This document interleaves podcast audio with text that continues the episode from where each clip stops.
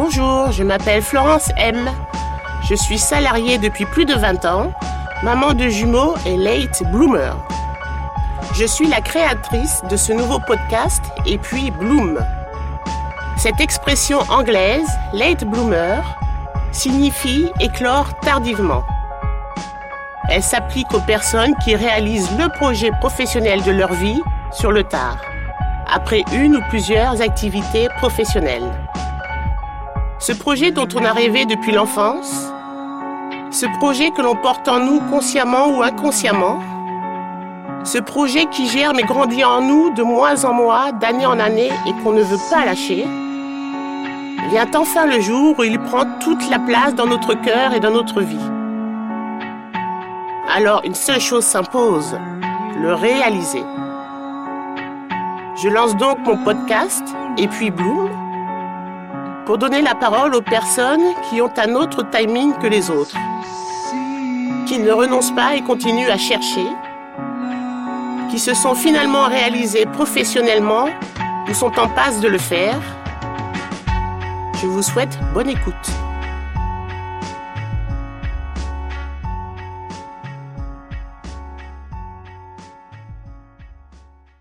Elisabeth était partie en Angleterre lors d'un échange scolaire.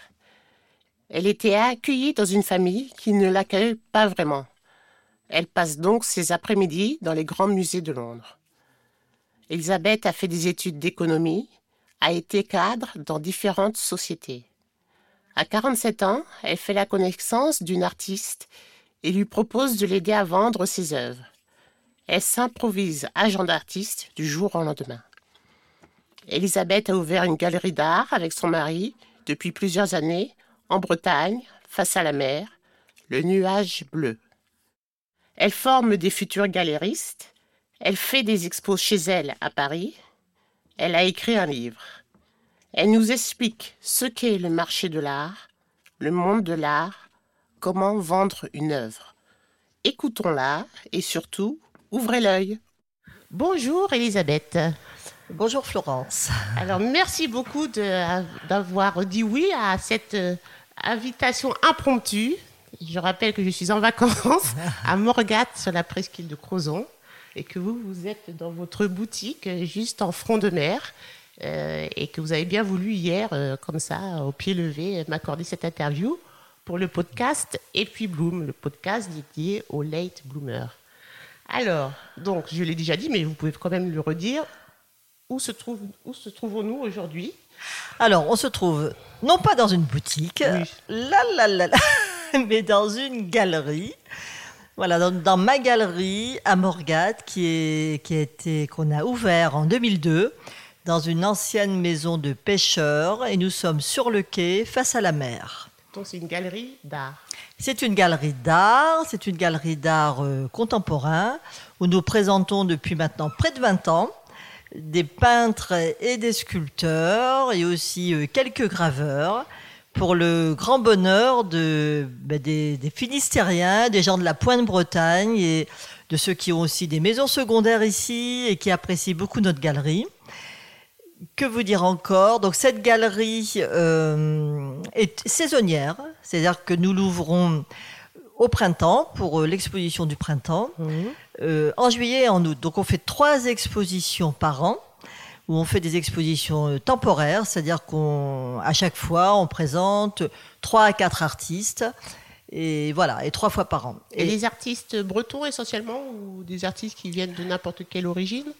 Alors en fait, on expose des artistes qui viennent plutôt de plus loin, d'autres régions parce que la difficulté, c'est que quand on a une galerie, on ne peut pas exposer des artistes. Alors, il y a des artistes bretons très très bien, hein, il y en a qui sont excellents, mais il est difficile d'exposer des artistes qui sont prêts géographiquement, parce que simplement parce que la tendance de l'acheteur sera d'aller directement à l'atelier.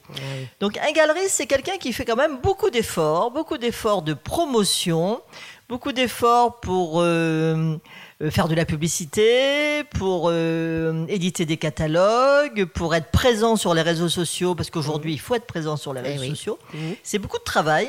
Donc, si ce travail euh, amène des acheteurs à aller directement à l'atelier, ce serait fort décourageant. Donc voilà, donc on expose des artistes qui viennent de partout. Donc, comme on habite à Paris, le reste du temps, euh, moi, je découvre beaucoup d'artistes euh, en région parisienne. Mais les artistes qu'on trouve en région parisienne, sur des salons, par exemple, sur des salons d'art ou dans les ateliers, etc., peuvent venir de toute la France, puisqu'on expose des artistes qui viennent de, de la Drôme, de Haute-Savoie, de Strasbourg, euh, de Dunkerque. euh, Et puis, voilà, un peu de toute la France. Et alors, quand vous dites on, qui se cache derrière le on? Alors, mon mari, parce que on dit toujours, vous savez qu'on dit toujours, autrefois on disait derrière un artiste il y a une femme. Bon, Oui. maintenant moi je dirais derrière un artiste il y a un conjoint, mais derrière un galeriste ou une galeriste il y a un conjoint aussi, parce qu'on a beaucoup de travail pour mettre à jour le site internet, pour euh, faire euh, les publicités, pour faire les invitations, et mon mari m'aide énormément. Voilà. Donc c'est le on. En plus de ça, euh, lorsque je choisis des artistes, je lui demande toujours son avis. Et bon, il, est, il a une sensibilité forte à l'art aussi, donc euh, il m'aide beaucoup. Ok, on va faire un petit retour en arrière dans votre enfance. Elisabeth, quand vous étiez petite et que les grandes personnes vous demandaient, euh, jeune fille, qu'est-ce que tu veux faire quand tu seras grande comme métier, vous répondiez quoi? Alors, à vrai dire, euh, je ne voulais. Je... Paraît-il qu'on m'a rappelé, il n'y a pas longtemps, mon frère m'a rappelé, il n'y a pas longtemps, que très jeune, je disais Moi, quand je serai grande, j'aurai une femme de ménage et je serai galeriste. C'est pas vrai Mais je ne m'en souviens plus. Ah. Parce que j'ai passé une enfance à la campagne, Mhm. nos parents étaient agriculteurs, Mhm. et j'ai passé mon enfance à gambader dans les champs pendant euh, toutes mes vacances, toutes nos vacances, tous nos week-ends. Je gambadais dans les champs euh, près de mon père. euh, à, vraiment, j'adorais ça, courir dans les bois, dans, dans les prés, euh, faire des cabanes. Et Donc une enfance heureuse c'était une enfance à la campagne très heureuse. Et j'avais un père euh, que j'aimais énormément et qui était quelqu'un d'extrêmement sensible et qui nous a appris à regarder. C'est-à-dire qu'il nous expliquait pas du ça. tout euh, les tenants et les aboutissants de l'agriculture, mais par contre, il nous disait euh, Ah, regarde le lièvre euh, à l'orée du bois, comme il est beau, euh, regarde l'aubépine est en fleurs, euh, regarde la vipère là au bord du chemin. Et, il nous a toujours appris à regarder. Et mon père, qui travaillait dans les champs, bon, comme tous les agriculteurs, rapportait des bouquets de fleurs des champs. Donc c'était, un- il était très comme ça, très, enfin c'était pas un intellectuel, hein, puisque, mais il avait un esprit euh, un peu partiste, mais une forte sensibilité à la beauté de la nature en fait. hein. Et c'est ça qui a éveillé chez moi ce, ce goût, euh, ben, ce goût de regarder. Voilà. Ah. Et alors, euh, vous avez eu votre bac comme tout le monde Vous avez eu un cursus universitaire Quel était, quel était, quel était Absolument. ce cursus? Voilà, donc euh, bien sûr, j'ai passé mon bac. euh, Je, je suis alors pour la j'ai fait des études ensuite d'économie euh, à, à Clermont-Ferrand puis à Dauphine. Et pour la petite histoire, quand j'ai eu mon bac, euh, j'avais 17 ans et mes parents m'ont offert un séjour euh, en Angleterre, à Londres. Et je suis tombée dans une famille qui était absolument odieuse. Ah mince. Et, pour, euh, et donc, pour fuir cette famille, euh, j'allais, euh, je suis allée au musée tous les jours. Et comme les musées à Londres sont gratuits, Gratuit, les grands musées, ouais. euh, bah, c'est là que j'ai découvert l'art un peu spontanément parce que. Et comme vous saviez déjà regarder ce qui se passait autour de vous. Exactement. Mais j'avais jamais été dans un musée de ma vie auparavant. Donc euh, j'ai passé un mois et demi à aller au musée tous les jours à Londres. Donc je connais très très bien maintenant les peintres anglais et c'est ça qui a réveillé en moi, euh, qui a transformé mon goût d'observation de la Oui. nature en goût d'observation des tableaux. Ah, ça, c'est intéressant, ça. Voilà, c'est ça. Donc il y a quelque chose de malheureux. Bon, ça c'est un peu ma devise. Je trouve que dans la vie, on rebondit à partir de difficultés. Et de... Alors, après vos études d'économie, vous avez fait euh, votre Alors- premier métier, c'était quoi? Alors après, j'ai été responsable de la distribution dans une, dans une filiale américaine d'un grand groupe dans le médical. Et ensuite, euh, j'ai travaillé dans le laboratoire pharmaceutique français, toujours pareil, comme cadre. Ensuite, euh, je suis rentrée dans le conseil dans un grand cabinet qui s'appelait, euh, qui s'appelle, enfin qui s'appelait Bossard Consultant, dans lequel je suis restée euh, dix ans. Ensuite, je me suis mise à mon compte. Et donc, j'ai été, j'ai continué à être consultante. J'ai toujours exercé le métier de, de consultante. Et en fait, ce qui s'est passé, c'est que, bon, comme j'habite euh, à Paris, j'allais beaucoup voir des expositions partout, dans les musées, dans les galeries. euh, un petit peu partout. Et un jour, euh, en 80, 1999, donc j'avais 47 ans, 47 ans, j'ai rencontré Sophie Fabre, la sculptrice, sur un salon d'art et j'ai beaucoup aimé son travail. Et en prenant conscience des difficultés qu'ont les artistes à mhm. se faire connaître, euh, j'ai décidé de l'aider, mais en parallèle de mon métier de consultant. Donc je suis devenue, en quelque sorte, son agent d'art. Et je l'ai aidée. Donc elle faisait à l'époque des salons. Donc j'allais avec elle sur les salons. J'ai constitué un fichier. J'ai invité toutes les personnes que je connaissais. J'ai vendu euh, beaucoup de pièces pour elle. Et... ce qui est fou, excusez-moi de vous couper, c'est qu'elle vous a fait confiance alors que vous n'étiez pas dans le monde, dans le sérail de l'art, et vous a fait confiance pour la promouvoir. C'est beau. Exactement, mais en fait, ce qui s'est passé, c'est quand je lui ai dit, écoutez, euh, je l'ai appelé, je lui ai dit, j'ai réfléchi. Euh, je vais vous aider. Elle allait, elle allait faire un salon. Elle s'était inscrite à un salon, puisque vous savez, il y a des salons d'art qui sont réservés aux artistes. Donc elle s'était déjà inscrite pour participer à un salon trois semaines après. Et tout à coup, mm, j'ai pensé que je pouvais l'aider. Je pouvais, à ce salon, être auprès d'elle, puisque les salons ont lieu les week-ends. Hein. Mmh. Être auprès d'elle. Donc, euh, j'ai constitué très rapidement un fichier. Mon mari m'a aidé. On a fait une petite invitation. J'ai invité tous les gens que je connaissais. Mmh. Et puis, et puis, en fait, ça a marché tout de suite. Sur ce salon, je me suis éclatée. Ah, j'ai adoré vendre de l'art. Oui, parce que, en fait, moi, j'adore vendre c'est un plaisir que, que j'ai. J'aime beaucoup vendre et je trouve que quand on vend une œuvre d'art à quelqu'un, on fait plaisir euh, à trois personnes. On fait plaisir euh, à l'artiste qui, de toute façon, euh, c'est une pièce de plus qui est vendue pour mmh. lui ou pour mmh. elle et donc il vivra mieux, mmh. en quelque sorte. Mais aussi, on fait plaisir à la personne qui achète parce que acheter de l'art, avoir de l'art chez soi, c'est vraiment une garantie de d'être plus heureux de bien-être. Maintenant, on le comprend avec les périodes de Covid qu'on a, qu'on a passées, euh, confinées chez nous. On a bien compris que l'art euh, a joué un grand rôle dans la vie. Mais tout à fait. Et vous remarquerez, quand vous avez des travaux chez vous, eh bien, euh, vous devez tout enlever sur les murs, mmh. vous devez vous n'accédez plus à, votre bibliothèque, vous n'accédez plus et, à votre buffet où il y a votre vaisselle, mais quand les travaux sont finis, la première chose que vous faites, vous raccrochez vos tableaux. Exactement, c'est vrai. Mm. Ah, parce que ça, ça vous manque complètement. Mm. On a besoin de ça et en fait, on s'aperçoit que quand on a des peintures, des sculptures, notre regard se promène en permanence et, on en a absolument besoin. Donc vous êtes et on fait plaisir aussi à la galerie parce que être vendre, c'est aussi être galerie, c'est aussi pouvoir continuer.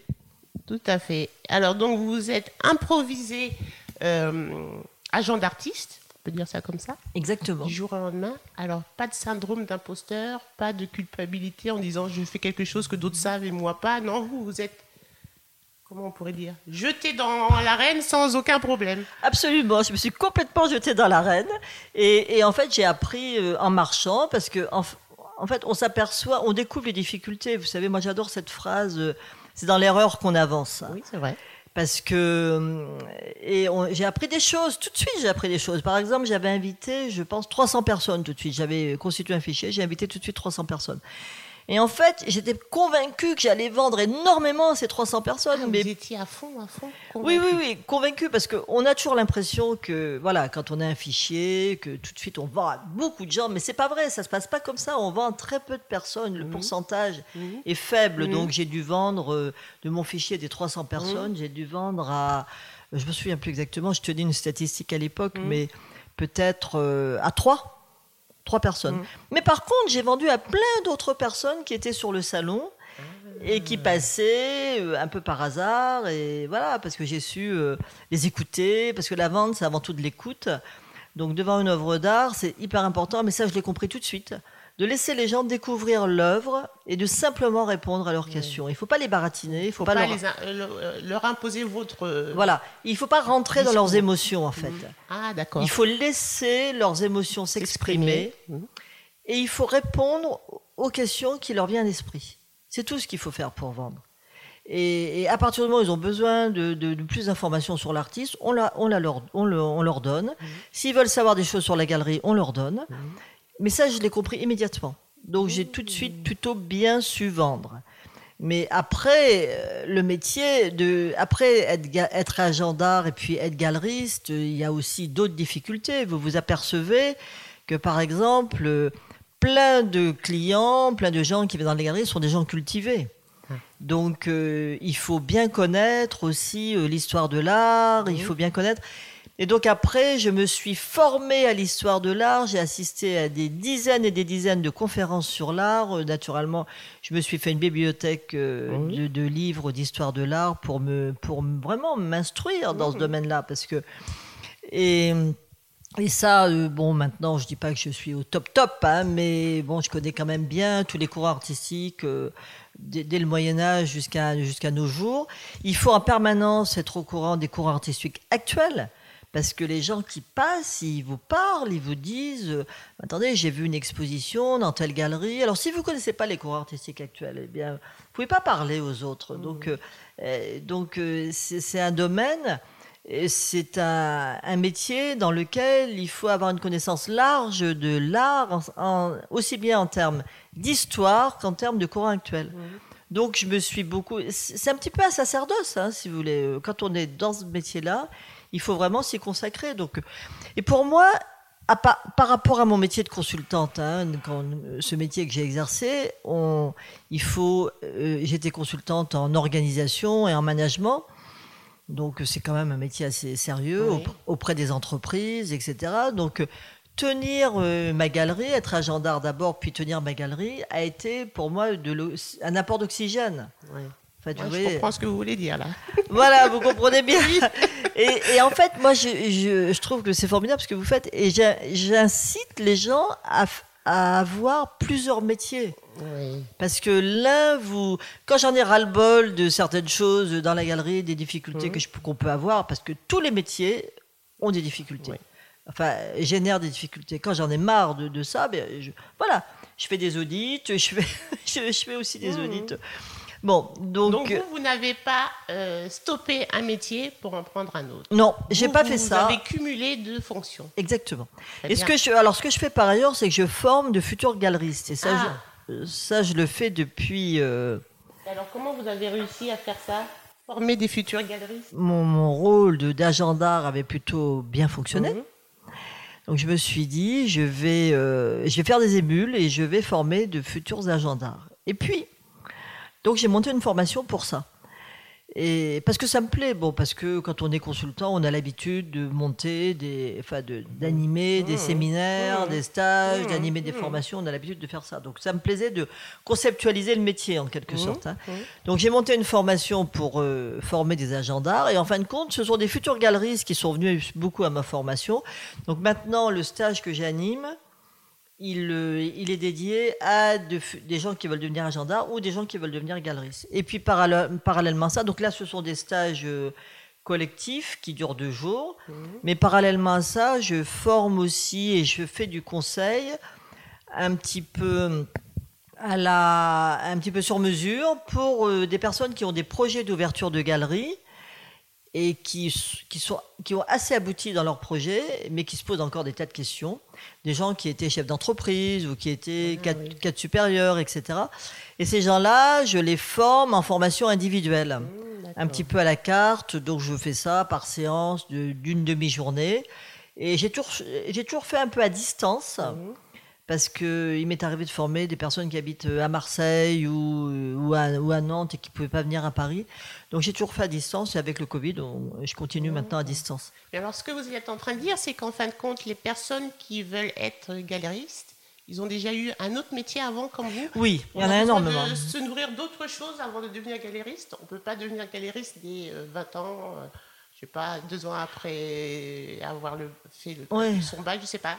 Pour vous, il y a besoin quand même d'être nourri par autre chose avant. Alors, on peut, on peut tout à fait euh, être galeriste euh, très jeune, Mhm. mais, mais c'est tout à fait possible. Quelqu'un qui connaît bien l'art, qui, qui aura fait, euh, je sais pas, des études d'histoire de l'art, oui, l'école du Louvre, enfin bon, euh, peut tout à fait être galeriste très tôt. Euh, c'est possible. La seule chose, c'est que c'est un métier qui, enfin, il faut reconnaître que c'est un métier qu'il est difficile de rentabiliser. Donc, euh, un peu, euh, c'est difficile de s'y lancer jeune, parce que quand on est jeune, on a Oui. besoin de gagner de l'argent. Voilà, oui. Alors qu'il y a beaucoup de reconversions professionnelles vers euh, 50 ans. Par, par exemple, parmi toutes les personnes que j'ai formées, euh, j'ai formé euh, quelqu'un qui a gagné de l'argent euh, dans la finance euh, à Londres. Alors, com- comment on appelle ça les, euh, Vous savez, les gens qui, sont, qui travaillent sur la bourse, là. Les traders. Oui, voilà. J'ai formé un trader, Mhm. c'était un Français, trader à Londres, Mhm. qui a gagné beaucoup d'argent et qui m'a dit, moi je suis passionné d'art, j'ai une famille en plus qui a toujours été dans l'art, et maintenant ça y est, je réalise mon rêve, et il a ouvert une galerie aux Ah. États-Unis. Oh non. Si, parce que sa femme est américaine. Et il m'a donné des, des nouvelles il n'y a pas très longtemps, c'est amusant. En Et c'est vous qui l'avez formé pour ouvrir Oui, c'est moi qui l'ai Oh formé, oui, oui. Non, non, mais je, je forme des, toutes sortes de gens. Moi, j'adore hein, faire mes formations individuelles parce que je forme des gens qui ont. Voilà, il y a, il y a des. J'ai formé à deux, trois reprises euh, des d'anciens chefs d'entreprise qui avaient eu des agences de communication Mhm. et qui ont arrêté vers 50 ans pour ouvrir leur galerie. Et comme ils sont dans la com, leur galerie marche plutôt bien. Ouais. Euh, qui j'ai formé encore? Mais j'ai formé un jour une héritière. Alors elle, bon, une femme qui était enfant unique et qui à 30 ans, elle avait perdu son papa et sa maman. Et elle se retrouvait, et c'était des collectionneurs d'art, elle se retrouvait à gérer le- son héritage. oui. Donc elle voulait ouvrir, elle, elle avait un projet culturel en Amérique du Sud, donc j'ai formé cette femme, c'est amusant. Hein et oui, toutes sortes de projets, mais il n'y a pas très longtemps, j'ai formé un jeune homme qui est fantastique et qui est euh, comme vous, qui travaille dans la finance. Il a ouvert une galerie à Paris, très jeune, à 30 ans. Mais il a la sagesse euh, de garder son métier dans la Oui, finance. Pour pouvoir faire la balance entre les deux. Voilà, il a pris un associé dans sa galerie. Mhm, Et mhm. ça, de toute façon, c'est ce que je conseille. Oui. C'est ce que je conseille. Parce que il y a aussi une chose, c'est que vendre de, vendre, enfin, vendre de l'art, c'est pas, c'est pas si facile que ça. C'est même pas facile du tout. Mhm. Parce que personne n'a besoin d'acheter une œuvre d'art. Quand, vous, quand votre machine à laver tombe en panne, vous allez chez le marchand, de toute façon, vous achèterez une machine à laver. Oui. Mais quand quelqu'un rentre dans une galerie, Mhm. il est absolument pas sûr que la personne achètera un tableau ou une sculpture. C'est pas sûr du tout parce qu'elle n'a pas un besoin de ça. Donc vendre, c'est c'est pas, c'est pas du tout évident. Et pour bien vendre, il faut avoir une certaine euh, décontraction. Oui. Et, et pour être décontracté, il faut pas avoir de problème financier. Ouais. Il faut avoir la tête libre. Voilà, il faut avoir la tête libre. Oui. Donc euh, moi je dis à tout le monde, il, il vaut mieux que vous gardiez votre métier, Mhm. gardez un pied dans un métier. Mhm. faites-le à mi-temps, etc. Et faites-vous aider par ailleurs, etc. Mais Mm. gardez un métier, gardez une assise financière. Pour pas avoir des problèmes toujours dans la tête euh, qui vous polluent Exactement, euh, quand Et- vous. tout à fait. voilà. Et pour pouvoir. et ça, moi je trouve que c'est c'est bien une vie comme ça. Je trouve Mm. ça même assez formidable. hein. Mhm. Et, Et c'est ce que vous faites depuis que. vous Ben, c'est ce que je fais. Alors Ouais. maintenant, à vrai dire, moi je suis en retraite depuis Ah. euh, quelques années, depuis Mm. 5 ans maintenant. Mm. Non, 5 ans, 6 ans, même plus que ça. 6 ans. Et je continue à faire, puisqu'on a le droit d'être retraité actif, donc je garde ma galerie. À Paris, je fais des expositions privées dans mon appartement. Et je fais encore quelques audits. Et je, forme les futures galeries. Mm. Je forme aussi des artistes à Atelier d'Art de France. Enfin, je fais plein de petites choses comme ça. Je continue à faire tout ça euh, tant que je peux. D'accord. Voilà. Alors parlez-nous un peu euh, du monde de l'art. Moi, euh, enfin, quelle est votre perception du monde de l'art? Pour moi, c'est un monde quand même assez difficile, un peu hautain, un peu exclusif, aussi géré par l'argent, parce qu'il y a des œuvres d'art qui se vendent à des millions, milliards, je sais pas, de- d'euros ou de dollars. Qu'est-ce que c'est l'art pour vous, le monde de l'art?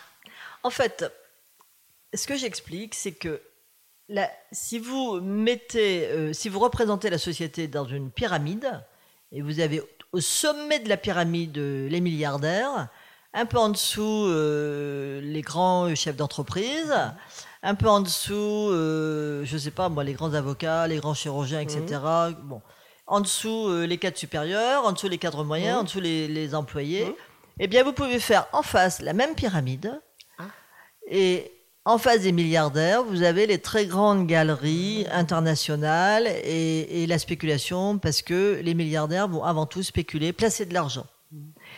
Et en fait, il y a pratiquement en face de chaque catégorie, Mhm. mais vous avez aussi un type de galerie. Ah, D'accord, ok. Et quand vous descendez dans la pyramide de la société, Mhm. eh bien, vous avez parmi euh, les cadres moyens, euh, euh, je dirais les cadres supérieurs moyens, les chefs d'entreprise, les patrons de PME, mais aussi les employés, les ouvriers, etc. Vous avez parmi tous ces gens-là des gens qui sont hyper sensibles à l'art et qui, qui vont acheter en fonction de leur sensibilité, de leurs émotions. Et en fait, moi, c'est cette clientèle-là que j'ai. D'accord. Ok. Et donc, il y a, alors, si vous voulez, il y a, il y a toutes sortes de, de galeries. Et ce sont, toutes ces galeries-là, on va les appeler, enfin, moi, je les appelle des galeries de proximité, Mhm. qui font un travail en proximité avec la population euh, qui est autour de leur galerie et qui arrivent à vendre euh, à des gens qui sont sensibles à l'art, qui vont pas chercher à spéculer, etc. Et mais par contre, mais donc du coup, c'est pas du tout le même métier. C'est pas le même métier, c'est pas les mêmes réseaux. Vous savez, avoir une galerie d'art, c'est aussi avoir un réseau. Oui. Alors un réseau qu'on a d'abord par euh, sa position sociale, euh, son métier, son autre métier si on en a un autre, ou un réseau qu'on va se constituer. Et le réseau qu'on va se constituer, il est en fonction aussi de votre personnalité. Oui. C'est un petit peu comme les médecins. Moi, un jour, euh, mon médecin m'a dit, euh, quand je me suis installé, un vieux médecin m'a dit, ta clientèle te ressemblera. Eh bien, c'est la même chose. Dans une galerie d'art, votre clientèle vous ressemble. Et donc, et, et, bon, moi, à qui je vends ici, eh bien, je vends à des gens qui sont sensibles à l'art. Voilà. Et donc, parmi ma clientèle, j'ai des médecins, des chefs d'entreprise, des architectes, des restaurateurs, mais aussi, euh, alors naturellement, j'ai aussi des enseignants. Bon, tous, tous, tous ces gens-là, les enseignants, sont souvent des gens qui acceptent, de- qui acceptent facilement la culture et voilà, qui aiment bien l'art, etc. Mais j'ai aussi vendu, euh, j'ai aussi vendu à des ouvriers ici. Mhm. Voilà, et il y a parmi les ouvriers des gens qui sont hyper sensibles à l'art. C'est évident ça. Et en fait, moi, j'éprouve un grand, grand plaisir de vendre à quelqu'un, euh, voilà, qui fait du jardinage et, et qui et qui va s'acheter une sculpture parce que ça lui fait plaisir. Oui. Ça, Tout c'est le monde a vraiment euh, de la sensibilité en soi, encore faut-il euh, la laisser exactement. Tout le monde peut. quoi. Voilà. Autant pour avoir une galerie, il faut connaître l'his- l'histoire de l'art, les courants artistiques, mais Mhm. pour acheter de l'art, c'est pas forcément utile. Non. Parce que il faut savoir écouter, s'écouter soi-même, regarder, Mhm. regarder. Et voilà, on regarde. Et puis, voilà, un jour, euh, ici, j'avais exposé euh, une sculptrice et il y avait plusieurs petites euh, statuettes. Mhm. Et parmi cette- ces statuettes, il y en avait une qui était particulièrement fine, particulièrement jolie. Et est venue dans la galerie la mère d'une de mes amies, qui était une vieille dame euh, qui, était pas qui avait été euh, femme de ménage. Mhm. Et, mais simplement, j'avais observé chez elle qu'il n'y avait aucune faute de goût. Il y avait. Bon, naturellement, il n'y avait pas de. Comment dirais-je d'œuvres d'art, mais il y avait. Il y avait enfin, c'était vraiment un intérieur euh, sympathique, sans faute de goût. Elle est venue, elle a regardé toutes les statuettes. Et elle a dit celle-ci, elle est bien. Et en fait, ça m'a beaucoup touché, ça, de voir ça. Le fait est que avoir l'œil, parce que c'est ça, c'est être sensible, avoir l'œil, tout le monde peut l'avoir. Tout le monde.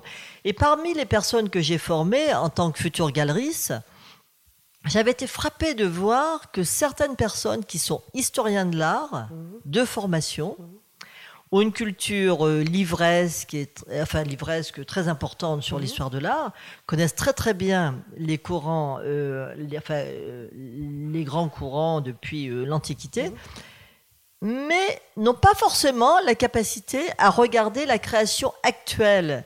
C'est-à-dire, si on leur a pas mis une œuvre d'art, si on l'a pas classée Ah oui, dans l'histoire, ils sont parfois assez désarçonnés face à une création actuelle. D'ailleurs, ils vous disent Ah, mais moi, euh, quand l'art n'est pas dans les musées, euh, j'ai du mal à regarder. Vous voyez ce que je veux dire? Parce que trop de connaissances peut nuire à la spontanéité.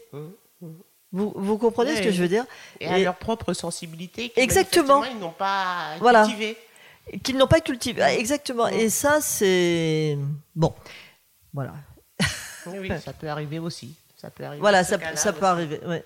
D'accord. Et alors, euh, Elisabeth, vous avez euh, donc une clientèle de touristes ici à Morgat, Non, moi, ma clientèle, elle est avant tout de gens d'ici. que des gens d'ici. Mais les touristes, quand ils Non, passent, elle n'est pas que des gens d'ici. Elle est à Oui. 80% Oui. de gens d'ici. oui, Vraiment, les, ma clientèle, ce sont des gens du Finistère d'accord, qui habitent ici à l'année, oui, essentiellement, oui, et une clientèle de personnes qui ont une maison secondaire ici, oui. mais qui sont extrêmement implantées ici. Ça, c'est ma clientèle. Donc un touriste qui passe, À 80%, c'est ma clientèle. Maintenant, il y a aussi les touristes qui passent et qui font des achats spontanés. Il y a aussi. Mais c'est pas le gros de ma clientèle. D'accord. Voilà. Et ça, euh, pas grand monde a du mal. Enfin, les les gens n'arrivent pas à comprendre ça.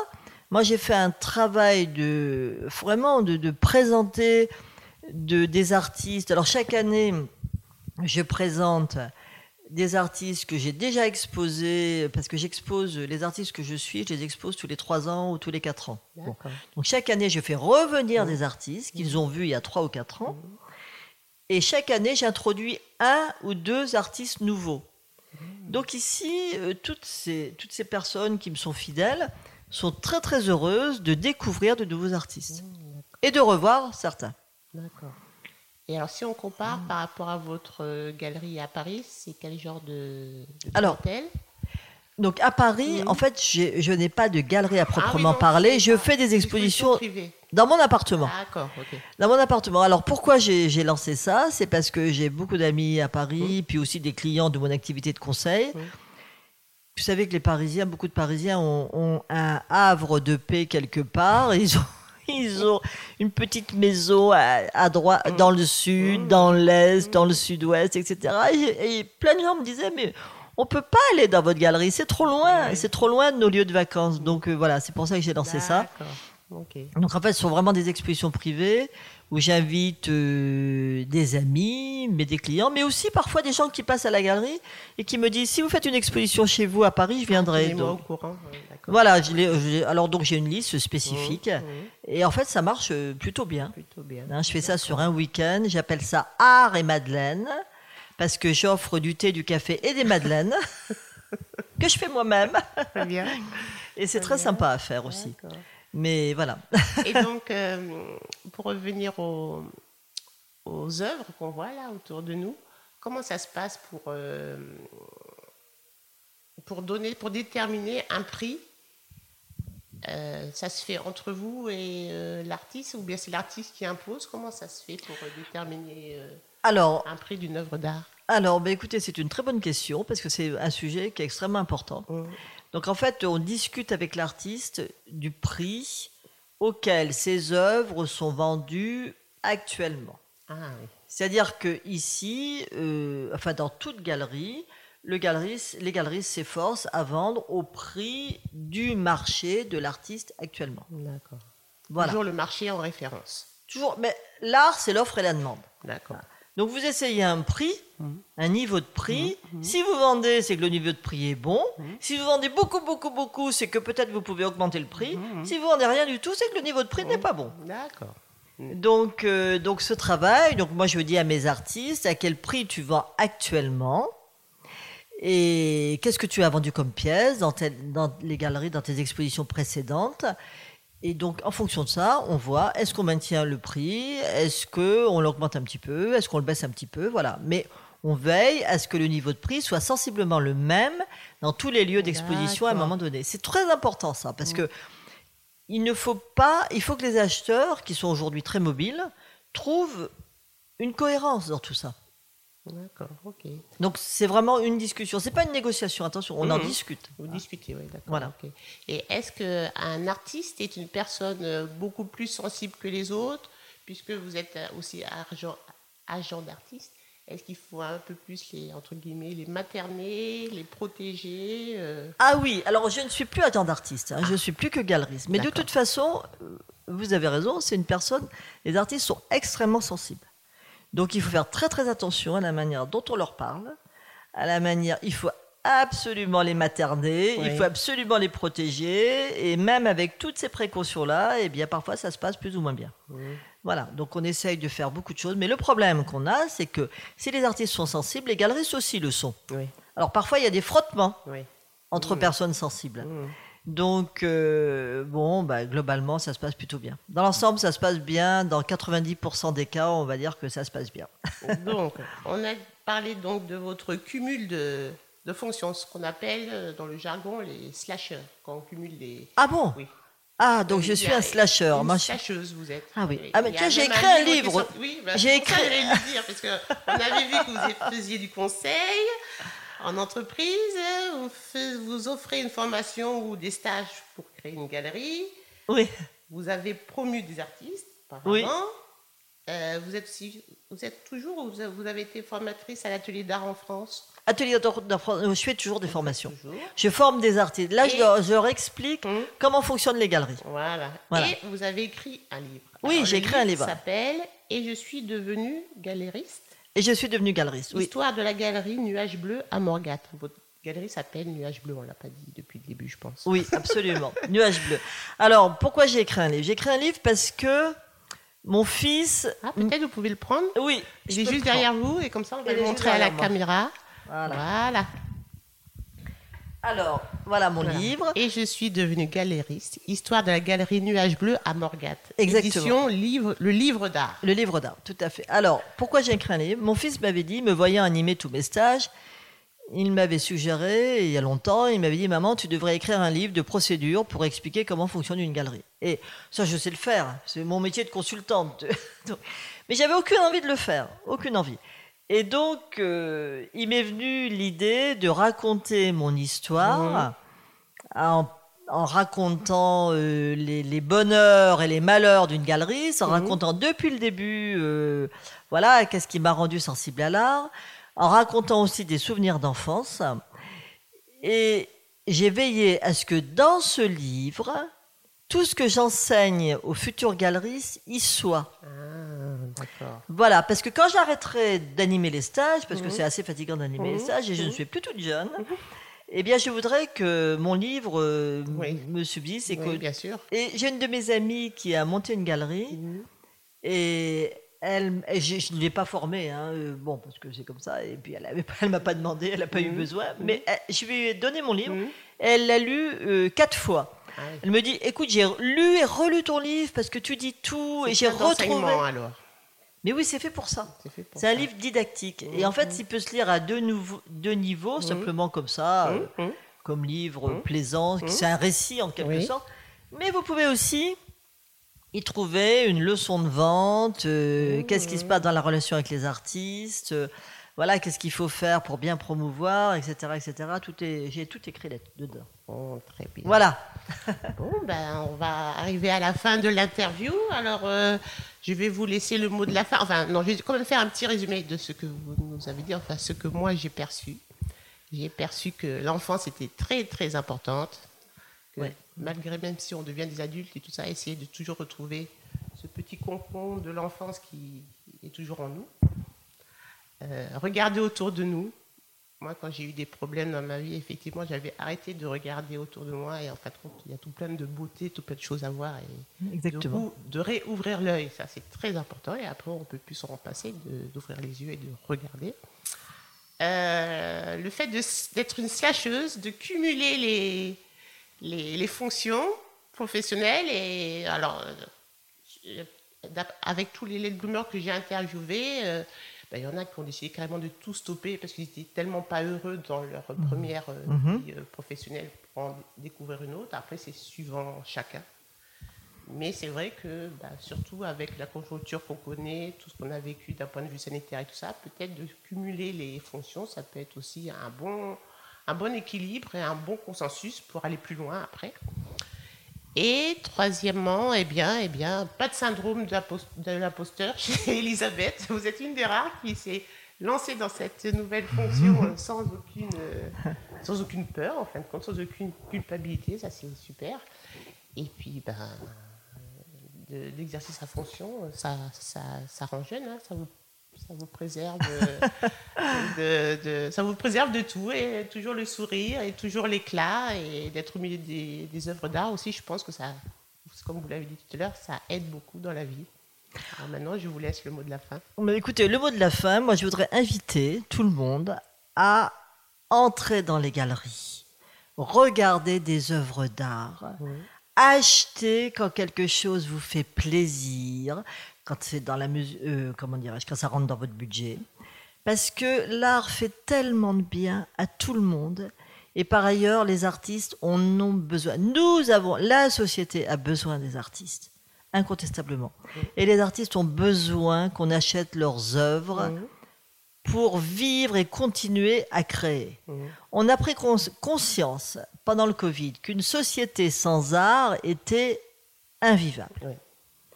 Donc, arrêtons de se poser des questions de savoir si euh, une œuvre est, euh, si, comment dirais-je, une œuvre est trop chère, pas assez chère, etc. Quand quelque chose vous fait plaisir, quand quelque chose vous touche, quand une sculpture vous suscite en vous de l'émotion ou une peinture, eh bien, si ça rentre dans votre budget, je vous en supplie, achetez.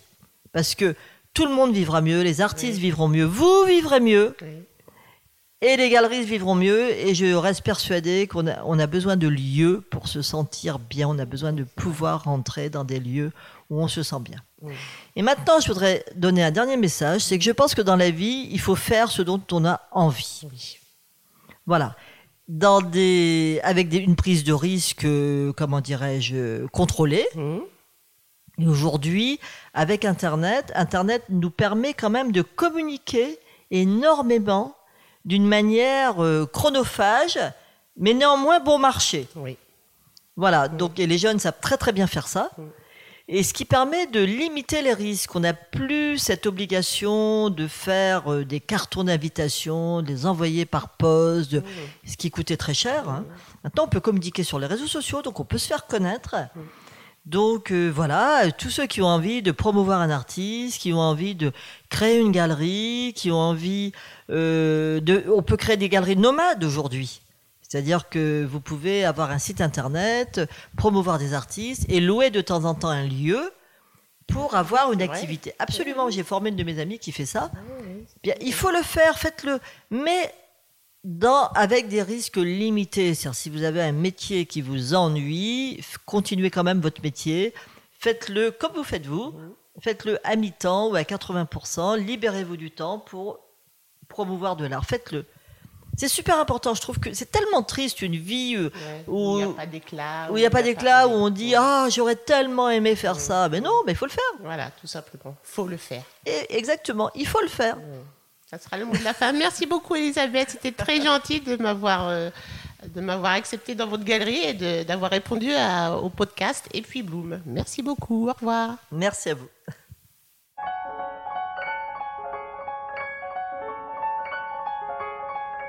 Merci d'avoir écouté ce nouvel épisode de Et puis Bloom.